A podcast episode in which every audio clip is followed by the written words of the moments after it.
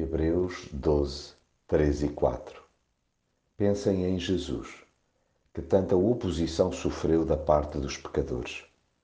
Assim não hão de perder a coragem nem desfalecer, pois ainda não chegaram ao ponto de dar a vida na luta contra o pecado.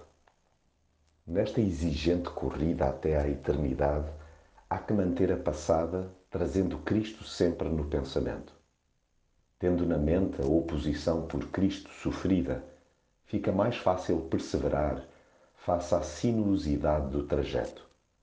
Quando parecer insuportável avançar mais um metro que seja, em vez de ficarmos simplesmente a olhar para a íngreme encosta de obstáculos, foquemo-nos no exemplo de Jesus.